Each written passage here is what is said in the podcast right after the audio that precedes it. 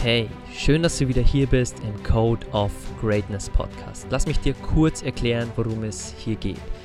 Viele Menschen suchen lebenslang nach Geheimnissen für Glück, Erfolg oder Reichtum. Vergeblich. Wir analysieren und interviewen hier im Podcast für dich die besten und erfolgreichsten Menschen der Welt und zeigen dir, dass es keine Geheimnisse gibt, sondern all diese Menschen bestimmte Charaktereigenschaften haben, die sie an die Spitze ihres Bereichs gebracht haben. Sie haben ihren Code of Greatness entwickelt. Und das ist mein Wunsch für dich. Dieser Podcast soll dir helfen, deinen Code of Greatness zu entwickeln und alles zu erreichen, was du dir in deinem Leben wünschst. Und jetzt genug geredet. Lass uns direkt loslegen und dir wieder genug Dinge an die Hand geben, um deine beste Version und deinen Code of Greatness zu entwickeln. Okay, heute zu Gast im Podcast ist Calvin Hollywood. Er ist nicht nur Fotokünstler, sondern auch Autor, Speaker, Business Mentor und vieles mehr. Seine Karriere begann er allerdings als Bürokaufmann und wurde dann zum Militär eingezogen. Dort bekam er das erste Mal Verantwortung und eine Führungsposition und merkte, dass ihm diese Rolle liegt. Nach mehreren Jahren bei der Bundeswehr bekam er durch einen Freund Photoshop gezeigt und das war der Anfang seiner künstlerischen Karriere. Im Fotobereich ist er nicht nur ein bekannter Name, sondern gewann auch Dutzende Preise. 2007 sagte er in einer Videobotschaft an seine Zwillinge, dass er einmal von der Fotografie leben wird. Damals noch in seiner Militärsuniform. Nicht nur diese Vision ging auf, sondern knappe zehn Jahre später und nach vielen Jahren harter Arbeit erschien sein Buch, das er für seine Kinder schrieb. Wer will, der kann. Mittlerweile steht er nicht nur als Speaker auf großen Bühnen, sondern hat auch eigene Events, und Online-Kurse zu verschiedenen Themen und coacht andere Menschen. Er hat ein kleines Team, das allerdings nur vier Stunden pro Tag arbeitet, obwohl es Lohn bekommt für acht Stunden pro Tag. Und trotzdem hat sein Team zuletzt die Umsatzmarke von einer Million Euro geknackt. Sein Motto ist ganz klar. Erst arbeiten, wie keiner will, um dann zu leben, wie keiner kann. Kelvin, willkommen im Podcast und danke, dass du da bist und mich als stiller Mentor begleitet hast. Äh, boah, Alex, Alter, das ist ja, ich habe schon viele äh, Anmoderationen gehört, aber da hat ja jemand seine Hausaufgaben gemacht. Also da waren auch Dinge drin, wo ich denke, woher weißt du das? Ne? Also dass mir halt jemand in der Bundeswehrzeit äh, Photoshop gezeigt hat. Das häng, da waren viele Dinge, die hänge ich nicht so groß äh, an die Glocke. Also Respekt, das war richtig toll. Also danke dafür. Ja, äh, sehr gerne. Wow ich begleite dich schon äh, oder ich verfolge dich schon sehr lange und ähm, deswegen habe ich mir auch sehr viele Interviews von dir angehört und äh, weiß auch sehr viele Details. Also du hast mich begleitet und warst eine Hilfe und natürlich habe ich auch von einem Punkt sehr von dir gelernt, der Kreativität, weil wir fangen alle meistens dort an, dass wir denken, wir sind nicht kreativ. Auch ich habe das von mir oft gedacht. Aber genau das habe ich von dir auch gelernt, dass man Kreativität in auch so kleinen Momenten finden kann, wenn man ein neues Programm lernt. Also wie würdest du sagen, dass man Kreativität in seinem Leben findet, wenn man denkt, man hat überhaupt keine? Mhm. Also zuerst einmal, wir waren, glaube ich, noch nie gemeinsam beim Chinesen essen. Äh, das wird dann mal Zeit, ne, wenn du mich schon so lange begleitest. Äh, Einladung steht.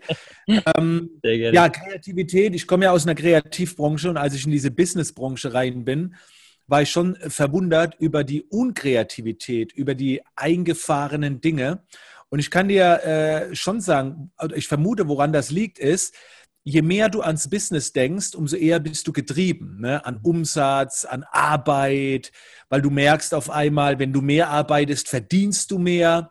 Mhm. Und wenn du so als Hobbyknipser, als Hobbyfotograf, als Künstler startest, da denkst du nicht ans Geld, du denkst an die Kunst, an die Verwirklichung, an dein, an dein Inneres. So, und da entsteht halt die größte Kreativität, so in der Ruhe, im Abschalten, in, mit sich selbst befassen.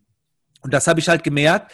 Ich war früher auch äh, als, als Künstler sehr kreativ. Meine Kreativität als Künstler hat dann stark abgenommen, als die kommerzielle Schiene kam. Und jetzt ist es so, ich bin äh, künstlerisch nicht mehr kreativ, ich bin auch nicht mehr so tief drin, aber ich bin im Business sehr, sehr kreativ, ähm, weil unter anderem auch dieser Vier-Stunden-Tag, weil ich gelernt habe, auch mal Ruhe einkehren zu lassen, auch mal mhm. ankommen und nicht ständig getrieben zu sein. Äh, Sport machen, spazieren gehen, freie Projekte, das alles, was so in dieser Kunst gang und gäbe ist, freie Projekte vernachlässigt man im Businessbereich.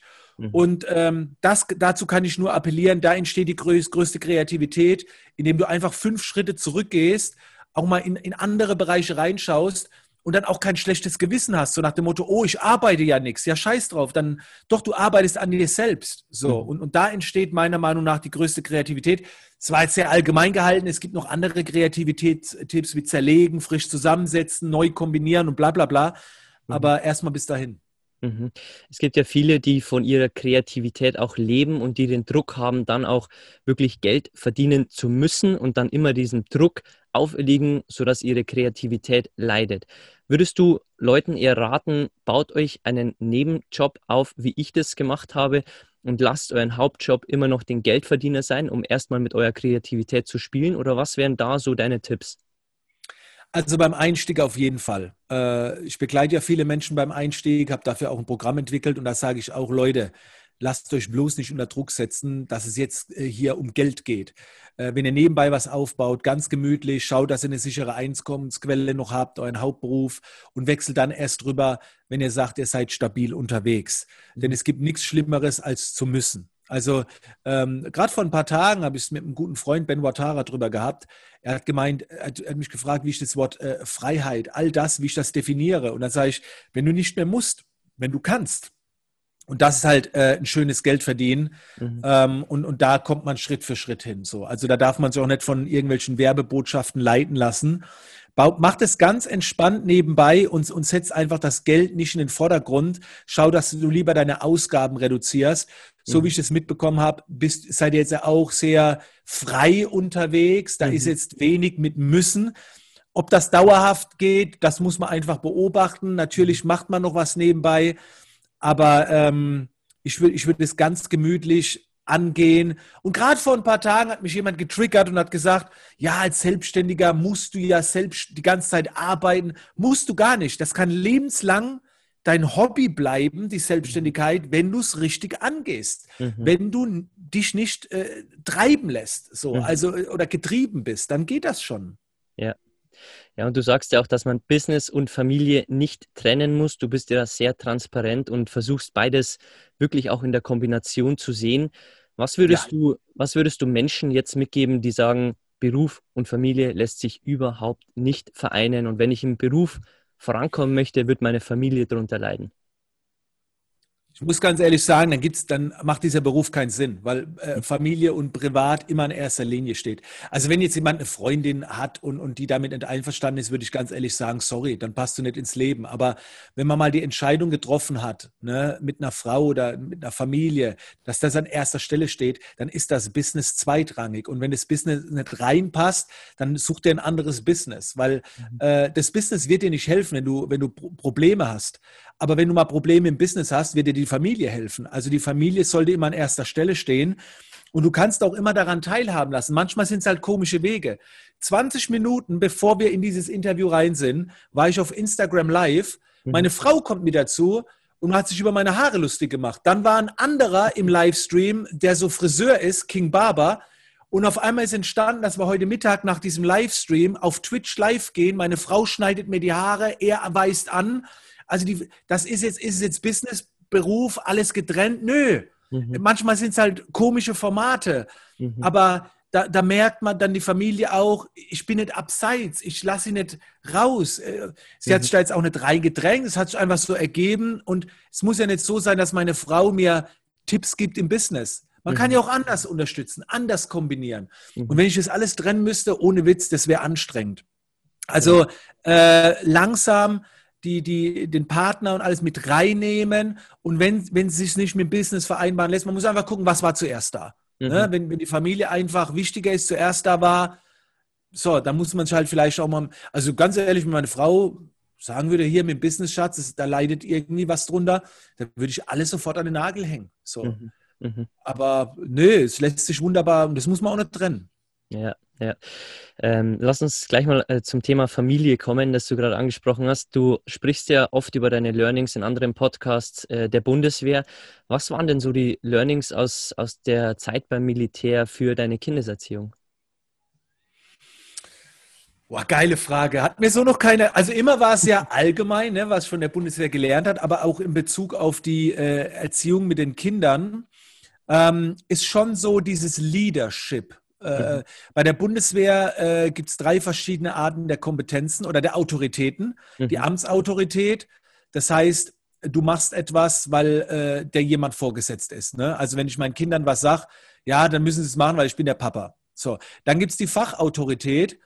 Ähm, das heißt, äh, bei der Bundeswehr, da macht es jemand, weil der ist besser ausgebildet. Also meine Kinder machen etwas, weil sie sagen, Papa hat Ahnung, der ist schon länger auf dem Planeten. Und dann gibt es die persönliche Autorität, wo auf Vertrauen basiert. Also du machst etwas für deinen Ausbilder, weil du einfach sagst, der meint's gut. Ne? Mhm.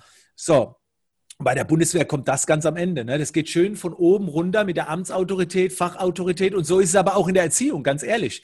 Am Anfang setzt du halt so dein Papa durch, dann merken die Kinder, aha, es geht nicht darum, dass es der Papa ist, sondern äh, da ist einfach mehr Erfahrung. Ich muss mich auch auf die Erfahrung von meinen Eltern verlassen. Und dann die letzte Stufe, und die sollte schnellstmöglich kommen, das ist einfach so dieses, dieses Menschliche, ne? sehr auf Vertrauen und so weiter. Und das kann man wunderbar kombinieren. Also so hart das bei der Bundeswehr klingt, aber ich würde schnellstmöglich versuchen, von dieser Amtsautorität, ich bin dein Papa, solange du unter meinem Dach wohnst, hast du das zu. So, das ist das Schlimmste. Damit darfst du anfangen. Aber das ist am Ende hin das Schlimmste, wenn du dich darauf beziehen musst. Mhm. So, und, und das ist etwas, das kann man wunderbar adaptieren. Mhm, tolles Learning. also ich mache keinen Stubendurchgang zu Hause, wollte ich nur sagen. Ja. Ich gehe schon und sage und sag hier Zimmer aufräumen, aber ich gehe nicht mit dem weißen Handschuh durch und sage, guck mal, da, da ist noch Staub. Ne? Also das mache ich nicht. Aber wenn der erste Freund, wenn der erste Freund von meiner Tochter, die ist jetzt 14, also wenn der erste Freund von ihr mit 28 Jahren, wenn sie dann 28 ist, darf sie ein Freund, nee, es war nur ein Witz, aber wenn der ankommt, der muss sich schon auf was gefasst machen. was war denn die größte Lektion, die du von deinen Eltern gelernt hast? Ja, also meine Eltern, mein Vater war äh, jahrzehntelang Lkw-Fahrer, meine Mutter ähm, hat Heimarbeit gemacht, äh, ich habe noch zwei Adoptivschwestern, einen Bruder und wir hatten jede Menge Pflegekinder. Also da war immer viel los. Und ähm, das Größte, was ich, also ich habe sehr viel von meinem Vater gelernt, der mhm. war halt extrem diszipliniert, ehrgeizig, mega fair, mega korrekt, nie mit dem Gesetz zu tun gehabt, nie geraucht, nie getrunken. Ich will es gar nicht schlecht drehen. Also da habe ich viel gelernt, aber von meinen Eltern, dass du mit verdammt wenig Kohle trotzdem irgendwie alles haben kannst. Also ich hatte als erstes ein C64, ich hatte einen Amiga 500. Ich hatte alles. Und ich frage mich heute, sag mal, wie geht das? Also LKW-Fahrer und so ein bisschen Heimarbeit. Klar, da kommt noch ein bisschen Kindergeld, aber trotzdem, ich, ich habe alles gehabt. Ich frage mich heute, wie geht das so? Mhm. In, die haben sich halt mega zurückgenommen und, und mhm. so. Oder wenn halt mal ein Bass, mein Vater hat mir einen Basketballplatz im Hof gebaut. Ja, der hat Lösungen gefunden. Der ist in die Schule, hat einen alten Basketballkorb gesehen, hat gesagt, sag mal, kann man den haben? Dann hat er einen Traktor organisiert. Also die haben immer irgendwie Lösungen gefunden so. Mhm. Und das ist rückwirkend. Wow, Ne, wenn heute einer kommt, ja, ich habe nur am Ende 3000 Euro auf der Hand und habe hier Familie zu ernähren. Und klar war früher ein bisschen anders, aber wow, krass mhm. Learning. Mhm. Krass Learning. Wie setzt du dieses lösungsorientierte Denken bei dir ein, wenn jetzt zum Beispiel, lass uns mal zurückzoomen in, die, in den Ausbruch der Corona-Krise, da wirst du wahrscheinlich auch nicht äh, hüpfend und lachend äh, rumgesprungen sein, was ja wahrscheinlich auch deine Kinder betrifft. Wie kommst du da in diesen lösungsorientierten Denkansatz rein? Ja, wir sind, wir hatten natürlich sehr Glück. Ne? Ich schule ja, wie man online das alles macht und mhm. dadurch habe ich wahrscheinlich ein bisschen profitiert, aber für mich war das der Horror, das alles zu erleben. Und äh, man kommt sehr einfach in das lösungsorientierte Handeln und Denken rein, indem man seine Sprache überprüft. Mhm. Ja, also wir konditionieren uns jeden Tag über die Sprache und das sind dann so Kleinigkeiten. Und ich habe sehr viele Coaching-Teilnehmer, wo ich an der Sprache arbeite. Ne? Ähm, ich habe vorhin so einen Talk gemacht auf Clubhouse und dann habe ich gesagt, so, wo, was ist euer Highlight der Woche? Ja, ich habe das und das Highlight, da muss ich jetzt aber das noch machen. Und nee, nee, Moment, du darfst. So, ne? Also das sind die kleinen Worte, und die Art, wie du die Dinge beschreibst. Und, und wenn ich halt merke, dass ich negativ denke, negativ beschreibe, negativ argumentiere, in Negationen rede, dann darf ich mich da gerne überprüfen, darf ich mich das selbst korrigieren, mich immer wieder daran erinnern. Und wenn es nur ein Armband ist, was man von rechts nach links macht, das ist ja so ein Hack, den man da kennt. Oh, jetzt habe ich wieder was Negatives. Komm, einmal das Armband wechseln, das ist nervig und dann bleibt es in Erinnerung. Also die, die ständige Überprüfung der Gedanken, der, der Sprache, das mhm. sind so die kleinen ersten Schritte und natürlich schauen, wen du an dein Umfeld, wen du näher an dich ranlässt. So, mhm. sind das lösungsorientierte Menschen oder Jammerlappen? So. Mhm. Mhm. Jammern ist auch mal okay, das gehört auch mal dazu, aber halt nicht permanent. Mhm. mhm. Ja. Was ich sehr toll finde von dir, dass du das Leben in Phasen siehst, dass du erst die Arbeit reinsteckst und dann auch jetzt, du sagst ja, seit zwei Jahren bist du richtig angekommen, aber die Arbeit hast du ja schon viel, viel früher für, deine, für dein Fundament jetzt gelegt. Und viele sind ja so, die starten jetzt ihr Business und erwarten im ersten Jahr, im zweiten Jahr richtige mhm. Gewinne mhm. und richtig durchzustarten. Wie findet man in diesen jetzigen Zeiten, in denen wir viele Lambos, viele tolle Urlaubsreisen auf Instagram sehen, wie findet man da die Geduld und diese Ausdauer über mehrere Jahre einfach mehr reinzustecken, als man bekommt? Vielleicht kommt jetzt eine etwas unerwartete Antwort. Also zuerst einmal, ich bin schon ein Fan, eine Zeit lang Gas zu geben. Würde mhm. aber nicht mehr so empfehlen, wie ich das früher gemacht habe. Äh, ich kam abends halt nach Hause, 18 Uhr, hatte dann zwei, drei Stunden wenig geschlafen ähm, es war damals nicht diese Informationsflut. Ne? Also du hast es halt viel Arbeit gehabt, aber es hat sich jetzt nicht so krass angefühlt.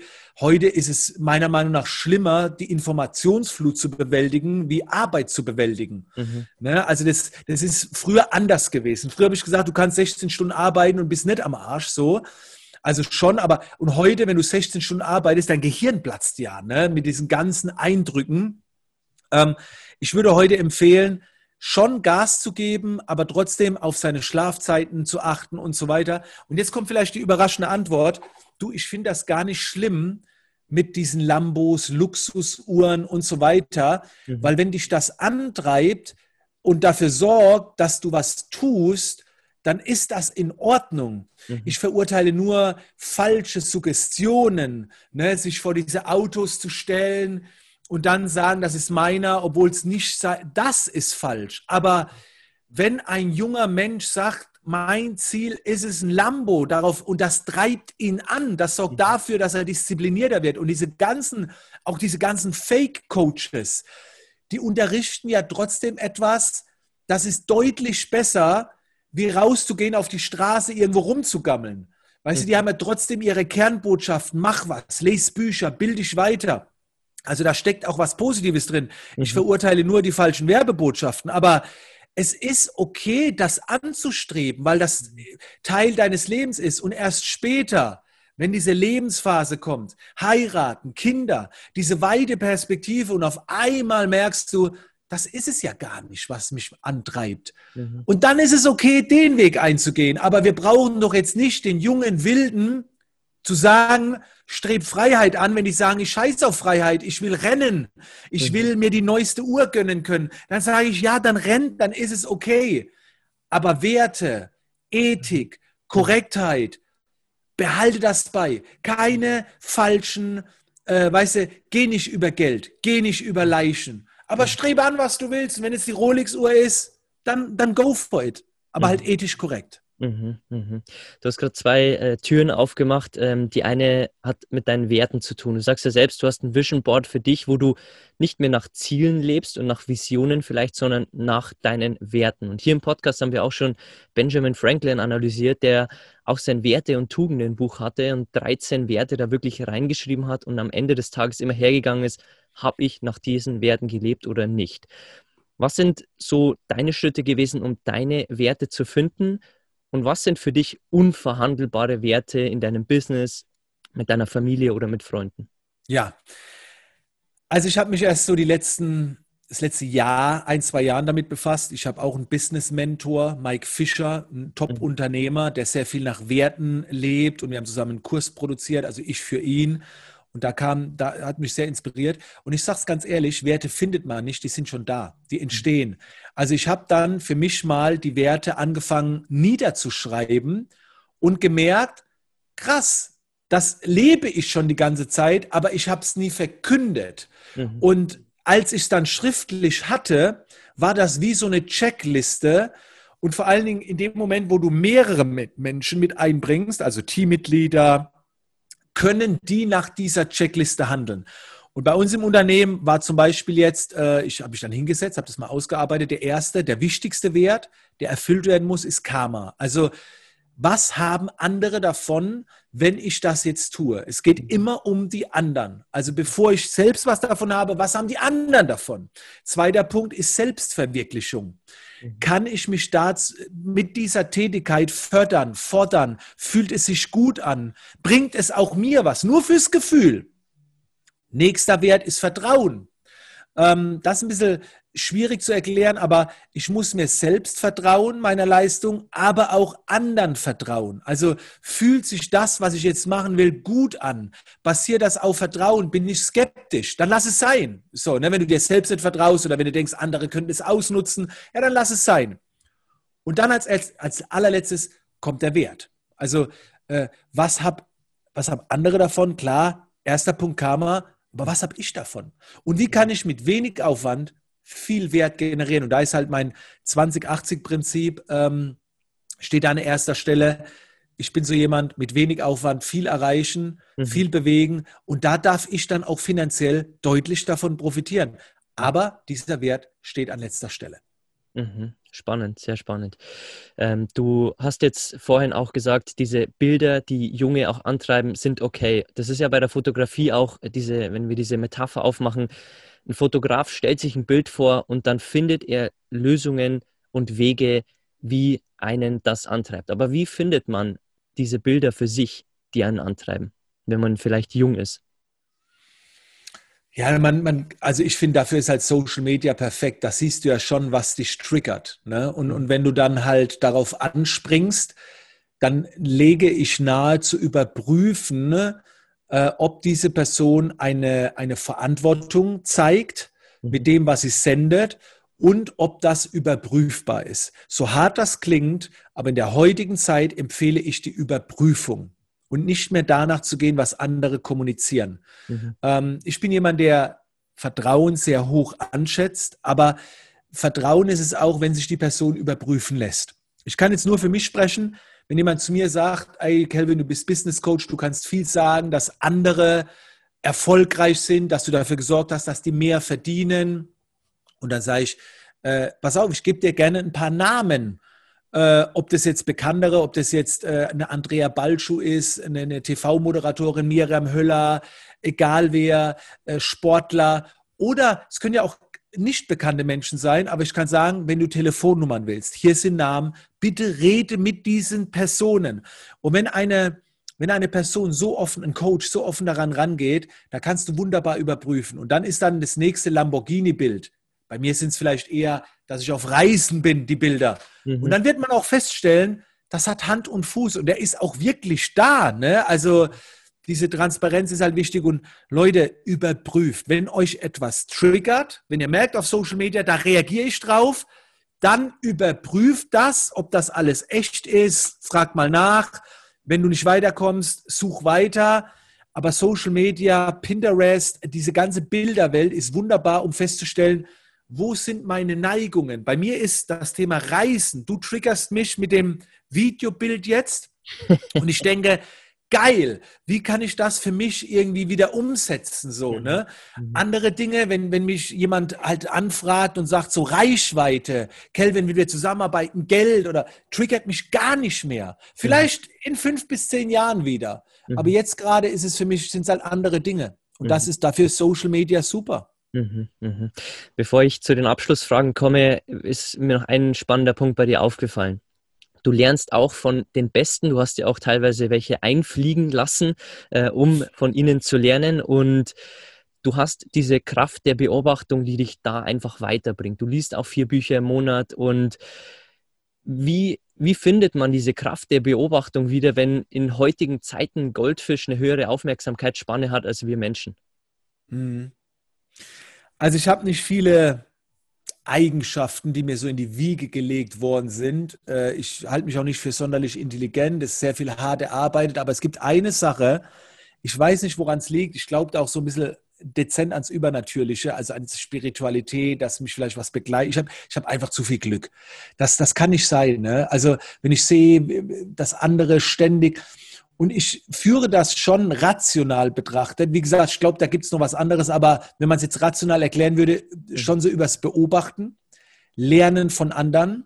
Mhm. Und ich glaube, ne, ne, das hat sehr viel mit Persönlichkeitsentwicklung zu tun, sehr viel mit Demut zu tun, dass man sich, dass man nicht abhebt, dass man ständig Menschen findet, die einen beeindrucken und dann Interesse zeigt. Weniger über sich selbst reden, Klar, das mache ich jetzt bei so einem Podcast-Interview, aber wenn ich Menschen treffe, versuche ich die äh, kennenzulernen, zu verstehen und äh, man über die Beobachtung, Mensch, das sind so viele Signale und was ich auch nur empfehlen kann, beobachtet nicht so viel. Wenn ich jemanden sehe, eine Person, die tausend Leuten folgt, du kannst den tausend Leuten nicht richtig folgen. Folg 50 Leuten und dann wieder bald anderen Leuten, aber interessier dich wirklich für sie. Und du wirst mhm. Signale bekommen, das ist der Wahnsinn. Mhm. Also in den letzten Tagen, ich habe wieder, bin an Quellen gekommen, aber nur weil ich wenig Leuten folge, von A nach B, da wird ein Name erwähnt, dann googelt man weiter. Und wenn du dann diese Zeit hast und, und dieses Interesse, es ist der Wahnsinn. Und wie Ben Watara sagt, Schüler des Lebens. So, ich mhm. trage zwei Armbänder. Mein eigenes, wer will, der kann. Und das von meinem besten Freund Ben Watara. Der sagt, mach es einfach und mach es einfach. Ne? Mhm, mhm. Aber darin steckt auch Schüler des Lebens. Das ist ja so sein Hashtag. Und ich will mhm. ein Schüler des Lebens bleiben, ja. Mhm, mhm. Sehr toll. Äh, ein paar kurze Abschlussfragen zum Schluss. Was war dein größtes Learning der letzten zwölf Monate? Dass in sehr kurzer Zeit etwas passieren kann, was man sich definitiv nicht vorstellen kann. Mhm. Da beziehe ich mich auf Corona. Mhm. Hätte jemand vor Corona gesagt, Kelvin, es kann sein, dass das Internet ausfällt, hätte ich gesagt, das geht gar nicht, das kann nicht sein. Aber das wäre wahrscheinlicher gewesen, wenn mir jemand noch gesagt hätte, irgendwann gehen die Menschen nicht mehr auf die Straße, alles wird geschlossen. Dann hätte ich gesagt, ja gut, da fällt wahrscheinlich eher das Internet aus, weil irgendwie ein Satellit da oben, das ist wahrscheinlicher. Also dieses, das war eine Sache, das ist ein Learning. Das mhm. heißt, wenn jetzt in der Zukunft jemand zu mir sagt, morgen kann das Internet weg sein, okay, ich bin darauf mhm. vorbereitet. Mhm. ich bin wirklich darauf vorbereitet. Das sind die Dinge, worauf wir jetzt denken. Also es kann in kurzer Zeit und nicht in einem Jahr, in wenigen Monaten etwas passieren, das können wir uns noch gar nicht vorstellen. Also wir, ja, und deswegen geht zurück in deine Grundwerte. Was ist, wenn das Internet ausfällt? Scheiß drauf, habe meine Familie. Ne? Mhm. Natürlich auch eine Business-Absicherung, aber bezieh dich auf das, was wirklich zählt im Leben. Mhm. Sehr interessant. Welche drei Bücher sollte jeder in seinem Leben lesen? Außer natürlich das, was dir am meisten geholfen hat, weil das ist in Mentorbox drin, aber vielleicht noch drei weitere. Wie man Freunde gewinnt. Mhm. Einfach, wenn man das Buch gelesen hat, äh, einfach der Umgang mit den Menschen untereinander deutlich besser wird. Mhm. Und bitte nicht nur lesen, umsetzen. Mhm. Das ist ein Buch. Äh, Kaffee am Rande der Welt. Mhm. Sorry, ich bringe jetzt die Klassiker. Ne? Ich bringe noch ein Buch rein, was viele nicht kennen, aber Kaffee am Rande der Welt, um einfach selbst für sich festzustellen, was im Leben wirklich zählt. Mhm. Also wenn man in dieser Lebensphase ist. Vielleicht erreicht einen auch dieses Buch nicht, aber Kaffee am Rande der Welt finde ich extrem wertvoll. Ja. Und jetzt vielleicht noch ein Buch, was viele nicht so kennen. Vorbildliches Unternehmertum. Ähm, unverkäuflich. Die mhm. Geschichte von Bobby de Kaiser. Mhm. Ähm, ein Mann, der, der war im, im Profisport unterwegs, Fußball, Torwart, hat später war er Weltunternehmer oder ist Weltunternehmer mit Dedon Möbel und dem sein Werdegang äh, ist so werteorientiert, so viel mit so vielen Fails, so unterhaltsam, so krass. Also das, ich habe es als Hörbuch gehört, mhm. das ist wirklich der Hammer. Und, und wenn man das mal durch hat, hoffe ich, dass man auch sehr gewachsen ist persönlich. Also mhm. unverkäuflich, gerade für Unternehmer, äh, me mega geil, mega geil. Mhm, mhm. Ja, eins davon war auch in Mentorbox drin und das äh, dritte habe ich tatsächlich auf meiner Leseliste. Muss ich dann weiter nach oben. Hast du noch nicht, hast unverkäuflich nee, noch, nicht, noch nicht durch? Nee, noch nicht gelesen. Fang heute an. Okay, sehr gut. Hol ich das mir ist gleich. Wahnsinn. Ja, okay. Wie gesagt, mein, mein, Nummer eins von allen. So, das empfehle ich direkt nach Tipp Nummer zwei, ähnlich. Wer der Herde folgt, zieht nur Ärsche. Hm. Auch ein geiles Hörbuch. okay, sehr gut. Bevor ich zu meiner Abschluss... Hey, meins! Entschuldigung! Ja. Meins! Wer, will, der, kann. kann. Wer will, der ja, kann. Ja, aber ich wollte es jetzt nicht... Äh, Alter, ich habe meins vergessen. Wie krass. Kommt sowieso in die Show Notes. das ist ja krass.